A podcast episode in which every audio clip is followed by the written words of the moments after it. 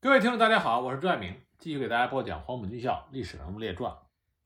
上一次我们讲到，在卢德铭壮烈牺牲之后，毛泽东和以于洒度为首的那些黄埔军官们相互之间的矛盾越发的激烈。那对于毛泽东来讲，要想控制这支部队，他必须在这些黄埔军校的军事主官中找到可以和自己合作的人。来代替罗德铭的位置，那毛泽东选的人就是陈浩。在和余洒度争论的那天晚上，毛泽东就让陈浩和他自己一起听联络人龙超清汇报了与农民自卫军指挥袁文才联系的情况。经过几次联系，驻扎茅坪的袁文才已经同意与毛泽东率领的工农革命军合作。毛泽东意见，请他来面谈。龙超清汇报中就说，袁文才提出在古城与茅坪之间的大仓见面。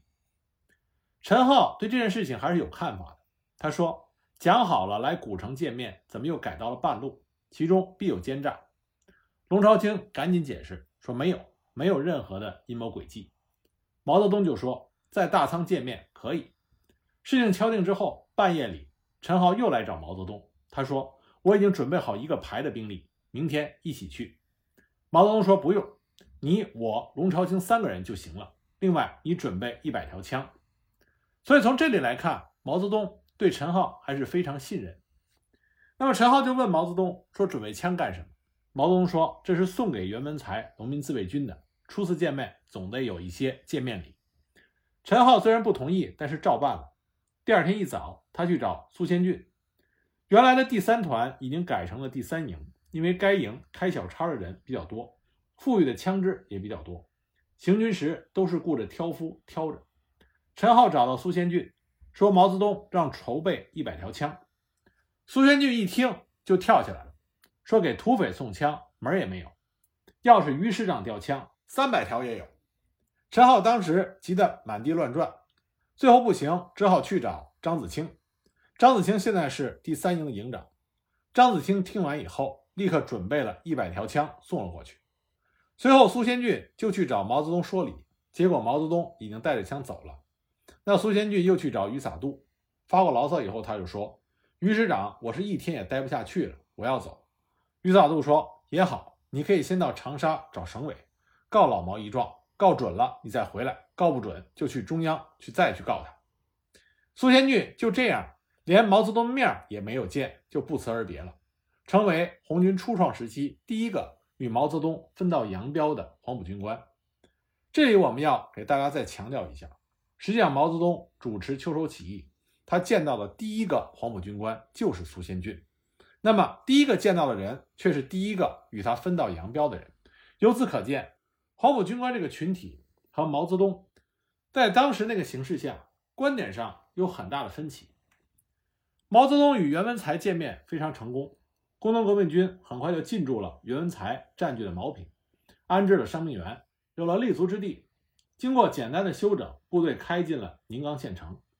毛泽东决定向陵县出击。战士们听说要打陵县，士气大振，连情绪低落的余洒度也来了精神。可是就在队伍开进陵县县境之后，突然接到袁文才送来的急信，内容是说工农革命军已经引起了湖南敌人的注意。茶陵的敌军正在追来，毛泽东立即召开了前委会议。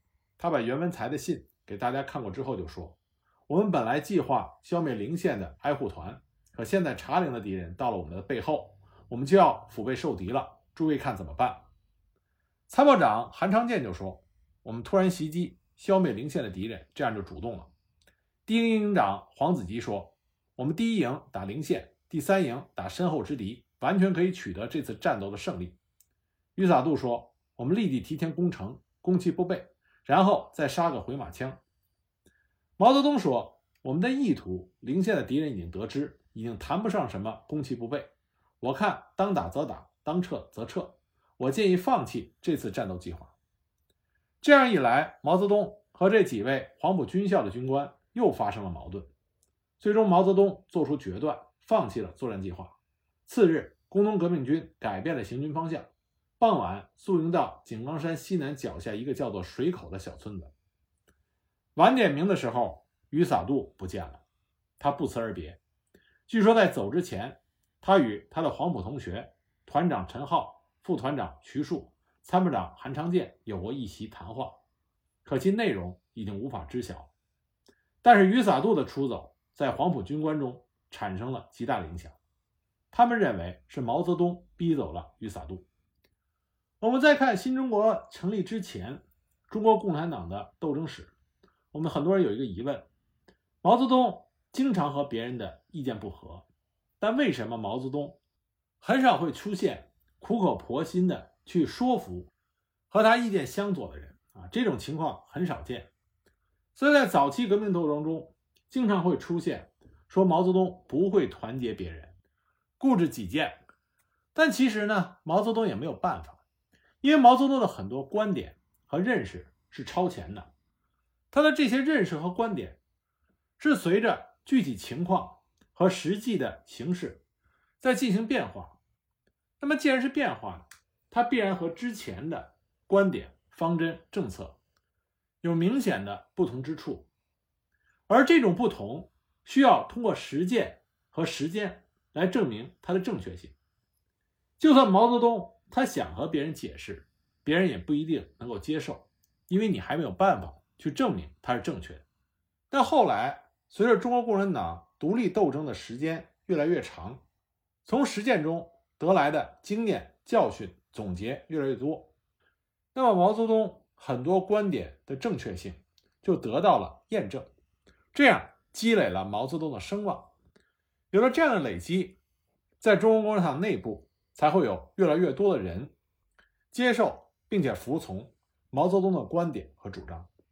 所以呢，在上井冈山之前，与余洒度为首的这批黄埔军官和毛泽东产生分歧和不和，这是当时那个大环境下的一种自然现象。同时呢，起义部队从缴获的报纸中知道了叶挺、贺龙的南昌起义失败了。这再度就引发了悲观失望的情绪。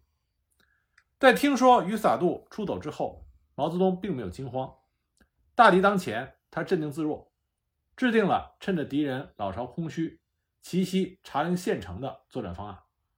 他命令团长陈浩、第一营长黄子吉、第一营党代表宛希先等率领两个连作为右路，连夜行军百里去袭击茶陵县城。在攻克了茶陵县城之后，在茶陵安仁一带农村打土豪做群众工作，自己则带领其他人马作为左路，待敌军罗定部退军之后，沿着井冈山南路向遂川方向游击。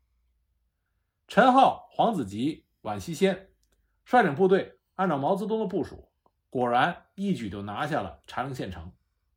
敌团长罗定、闻讯，急忙的返回救援。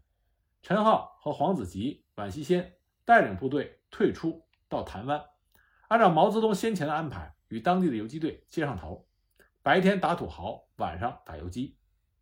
很快，毛泽东接到了陈浩和党代表宛西先的汇报信，心中大喜，随即带领了左路团部和第三营向茶陵方向行动，力图与右路部队会合。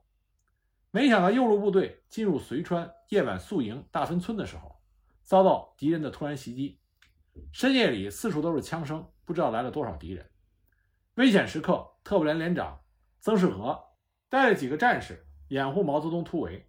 因为山高路险，毛泽东在途中被竹子刺伤了脚。后来又碰到特务连党代表罗荣桓带领了几十个人，大家汇合在一起，这才算暂时脱离了危险。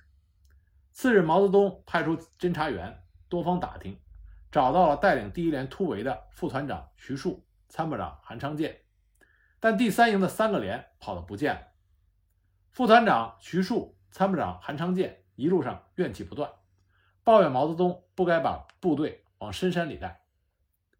前进途中，毛泽东知道到了农民武装王佐的地界，他一边派人去找跑散的第三营，一边派人去联系，做团结王佐的工作。毛泽东想的不是打个胜仗，而是尽快找个根据地。部队没有安全休整的地方，不仅粮草没法补充，伤员也无法安置。经过毛泽东精心的安排，终于和王佐联系上了。后来毛泽东亲自去和王佐谈，并送给他们一百支枪作为礼物，终于赢得了王佐的信任。毛泽东率领残部进入次平的第二天，因为突围中连夜的奔波，脚伤发炎，所以全身发烧发冷。王佐很着急，派来轿子，非要毛泽东去茅坪袁文才处治病。毛泽东拗不过王佐的热情，决定带着特务连到茅坪，留下副团长徐树、参谋长韩昌建率领第一营、第一连驻守大井，联系遭到敌人袭击后不知去向的第三营。并想办法与在茶陵一带打游击的团长陈浩、营长黄子吉等人联系。毛泽东到了袁文才处以后，脚伤不能走动，加上发烧发冷，只得治病，实际上暂时放弃了军事指挥，这就形成了对黄埔军校出身的这几个主要军事领导人失控的局面。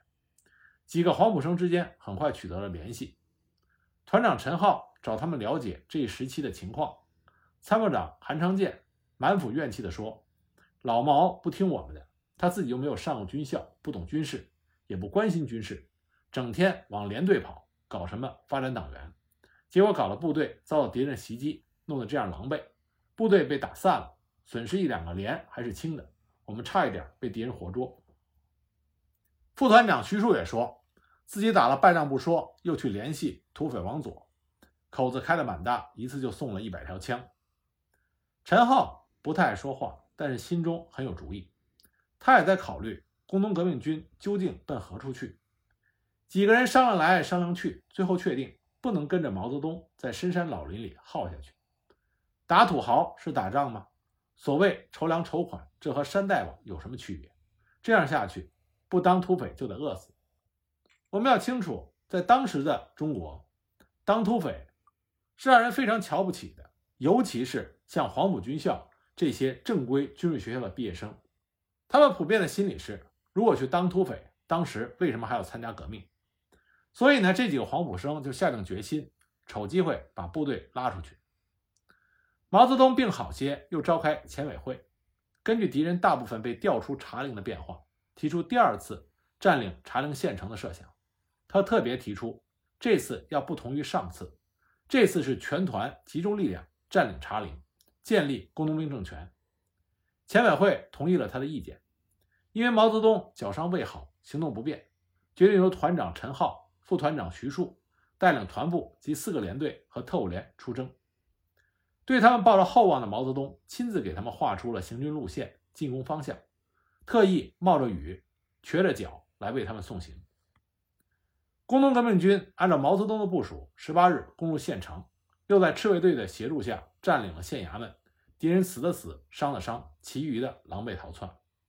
从这点上来看，陈浩的军事指挥能力还是很强的，他可以非常圆满的完成毛泽东的作战意图。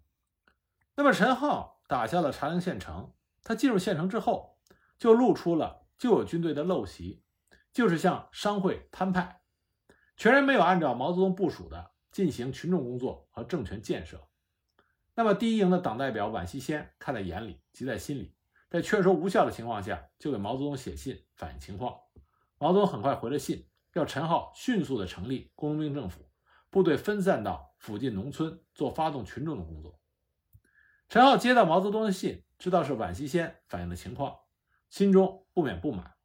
副团长徐庶这时候愤愤地说：“说宛希先是毛泽东的人，我们要多提防，如果有机会就把他干掉。”出于无奈，陈浩等人很快在当地党组织的配合下成立了县政府，谭震林担任了县政府主席。那么县政府在较短的时间里就开始发挥作用，发动暴动，清算土豪劣绅。陈浩他们这个时候加紧了把部队拉走的步伐，他们决定向西去，离开罗霄山脉，离毛泽东越远越好。那么在必经之路安仁，有国民党十三军的一个团，而十三军军长方鼎英。正是黄埔的代理校长，所以陈浩就秘密的给方鼎英写信介入。陈浩这批黄埔生，他们的意图是要拉出队伍去自己干，啊，离开毛泽东的领导，并不是要投降蒋介石。我们要清楚的认识一点，在土地革命早期，并没有任何一个人可以代表党中央，毛泽东不是，张国焘也不是。所以在土地革命时期，我们经常可以看到历史记录，就是根据地的军事将领在受到不公平的对待之后，或者在意见上出现了很大的分歧之后，就会脱离队伍去上海找党中央进行申诉。这不代表他们背叛了他们的信仰，背叛了党组织，而是说他们需要党中央对他们的认识给予一个公平的仲裁。而在向党中央申诉的人中，黄埔军校师生占很大的一个比例。那么就在陈浩等人准备把部队拉走的时候，情况发生了很大变化。毛泽东的三弟毛泽谭被朱德派来与毛泽东的工农革命军联系。朱德率领的南昌起义失败部队从三河坝退出之后，向闽西赣粤边转移，到达了汝城、崇义一带的山里，遇到了前所未有的困难。部队弹尽粮绝，没有药品，士兵们穿着破烂的衣服。不得已的情况下，朱德利用国民党十六军范石生是自己讲武堂老朋友的关系，就隐秘在范石生的队伍里。范石生还给他们发了棉衣，补充了弹药和粮饷。朱德现在要找的是一个既能屯兵又能打仗的地方，毕竟长期隐蔽在范石生的手下不是长远之计。他听说毛泽东在井冈山这边，就派毛泽谭来问问毛泽东可不可以率领队伍也来井冈山。其次，毛泽谭和南昌起义部队在十六军隐藏的时候碰到了一支队伍，这就是张子清带领的第三营。第三营和大部队失散之后，实际上他们损失并不大。而且这个营有三分之一是党员，各连还建立了党支部，所以虽然在大分他们遭敌袭击，被阻击了一下，但很快就突围了。后来也在国民党十六军隐藏了几天，然后告别了朱德，转战到桂东去了。得知这些情况，毛泽东决定立即下山赶赴茶陵，以便与朱德和张子清率领的第三营联系，同时根据宛西先的反应。认为有必要解决一下军队领导人中不良倾向的问题。就在毛泽东一行赶往茶陵的时候，茶陵已经开始了战斗。敌人罗定在听说老巢茶陵被工农革命军占领，就从理塘一线撤回，直奔茶陵。因为敌人来的突然，陈浩、徐树正在和第一营党代表宛希先商量战事，部队已经和敌人交上了火。几个人当机立断，立即由宛希先。带领两个连队占领了一个制高点，抗击敌人。城里刚刚成立的政府等机构紧急的组织撤退。就在危急时刻，敌人的侧翼响起了枪声，进攻之敌遭到突然袭击，产生了惊慌，暂时退却。原来正是张子清率领的工农革命军第三营赶来了。他们在大分遭到敌人袭击，与毛泽东和团部失散之后，辗转几日，最终来到了桂东山区。当听说工农革命军打下茶陵以后，立即兴冲冲地赶来会师。到了茶陵，正赶上第一营的两个连与敌作战，他们就投入了战斗。敌人暂时退却之后，工农革命军的领导人就召开了紧急会议，商量下一步的行动。目前敌众我寡，县城是守不住了。张子清、宛希先首先提出要尽快的返回井冈山。团长陈浩、副团长徐树、营长黄子吉。决议趁此机会把部队拉走。陈浩正在秘密的和临县的国民党团长联系介入事宜，但没有确切的答复。他们假装同意部队撤回井冈山，暗地里做了布置。部队出城之后，发现河面上的浮桥被拆掉了，尖兵立即调转方向返回东城门出城。宛西先觉得不对劲儿，立即派人向毛泽东报告，同时找到陈浩质问为什么把浮桥拆掉了。陈浩说。浮桥是上午拆的，为了背水一战，我们出东门无非是绕几里路。部队出了东门，走不多远，陈浩就下令改变方向，向陵县方向前进。第三营营长张子清也发觉不对，就和宛西先一道拦住陈浩，问：“安仁有国民党十三军，你怎么要去安仁？”陈浩一看企图已经被识破，就直接掏出了枪，说：“我就是要去安仁，你们都得跟着去。”宛希先一看事情到了这种地步，也掏枪。副团长徐树等人早在一旁待命，听到陈浩一声令下，立即一拥而上，就缴了张子清、宛希先的枪，将他们捆绑起来。部队一阵骚动，但是在陈浩的强令下，继续向陵县方向开进。毛泽东一行接近茶陵的时候，恰巧碰到了宛西先赶来报告消息的人。当听说队伍有被陈浩阴谋拉走的可能之后，毛泽东也急了，带着毛泽覃和派到袁文才部当连长的陈伯钧，一共八个人，急忙追赶。最后在湖口村追上了队伍。当时部队吃过晚饭之后，正在集合。毛泽东等人的到来就引起了骚动，有人就说毛委员来了。被捆绑着的宛西先、张子清看到毛泽东，也大喊毛委员。毛泽东当时快步走过去，不远处的陈浩、徐树看到了毛泽东，不仅大惊失色。他们刚想走，特务连连长曾世娥和陈伯钧已经把他们拦住。宛希先就说他们要叛变革命，投降国民党。毛泽东一面给宛希先、张子清松绑，一面大声喝道。把他们捆起来，曾世娥和陈伯钧立刻带人上前，就把陈浩和徐树捆了起来。陈浩当时就喊：“我是团长，你凭什么捆我？”毛泽东说：“你就算是团长，你好大的胆子！你要把革命军往哪里带？”陈伯钧也是黄埔军校生，但他坚决地支持毛泽东。他说：“这分明是投敌去了。”毛泽东环视了一下益州，就问黄子吉呢？宛西先说。黄营长带着几个人先走了，肯定是去与国民党联系了。毛泽东当时很生气，就让宛西先带一个排去把他们追回来。如果不回来，就地枪决。陈浩当时就对毛泽东说：“你来了，把话说明也好。你这样干涉我们的指挥权，没办法干了。我要向前委辞职。”徐庶也跟着说：“说我也辞职。”毛泽东当时就说：“你们已经不是辞职不干的事了。”我代表前委宣布，现在就解除你们的职务。陈浩当时就表态说，他绝不贪恋这个团长的位置，这里不革命，他去哪里都可以革命。他马上就走。徐庶也说，谁想回井冈山，谁就回吧，我是不愿意去和土匪为伍的。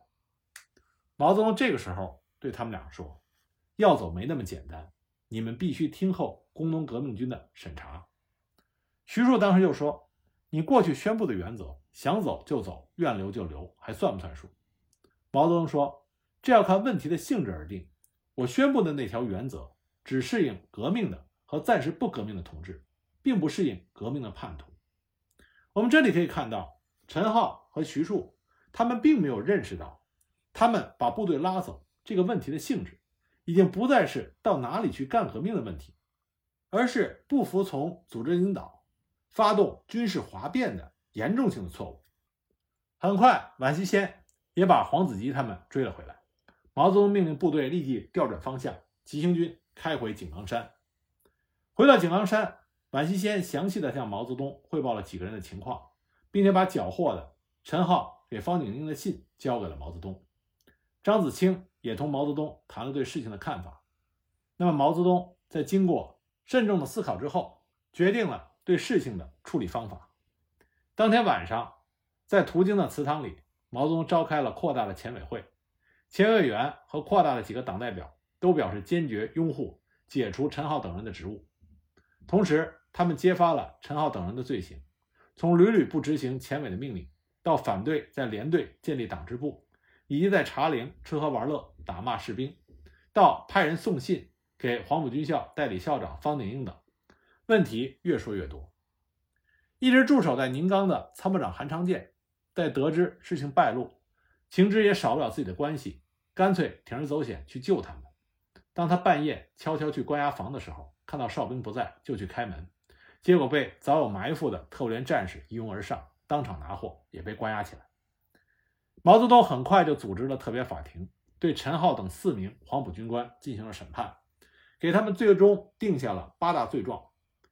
反对毛委员进行阴谋活动，把队伍私自拉走，有投敌行为；反对党支部建在连上；反对建立士兵委员会和实行军事民主；反对在山区建立根据地，生活腐化，在茶陵大吃大喝，对抗打游击、打土豪，攻击工农革命军联合袁文才、王佐是土匪路线。最后以特别法庭的名义判处陈浩等四人死刑。我们这里要注意。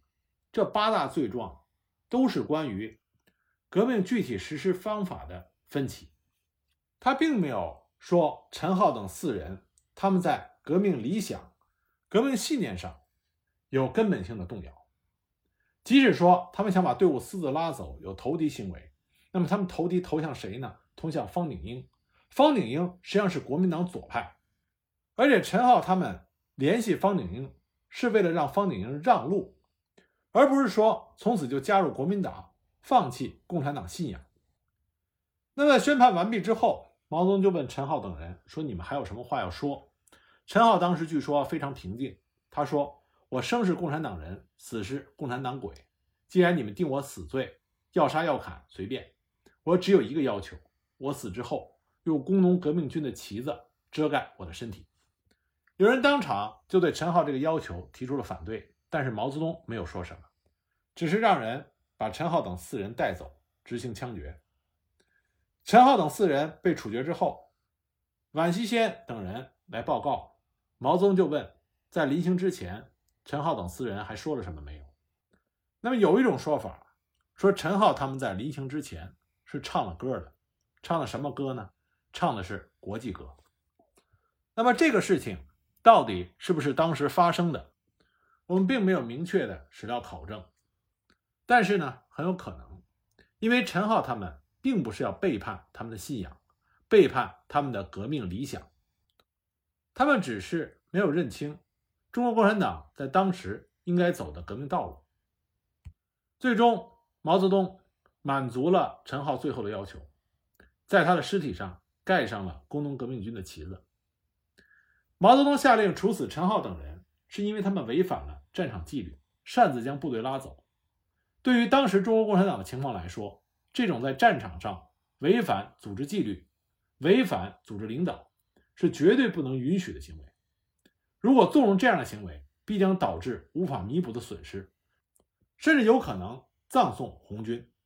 这种行为在任何的军队都是不允许的，所以。陈浩等四人必须遭到严惩。那么，陈浩、徐庶、韩昌建、黄子吉这四个黄埔军校的毕业生，就这样早早的结束了他们的生命。而他们的人生结局，也告诉我们，在大时代的那个动荡的时期，每个人都会面对很多次的选择。你上一次选择的正确，并不能保证你下一次的选择。就不会给你带来杀身之祸。真正能够掌控自己命运的人寥寥无几，大多数的人一旦对形势做出了错误的判断，那你的人生很有可能就前功尽弃了。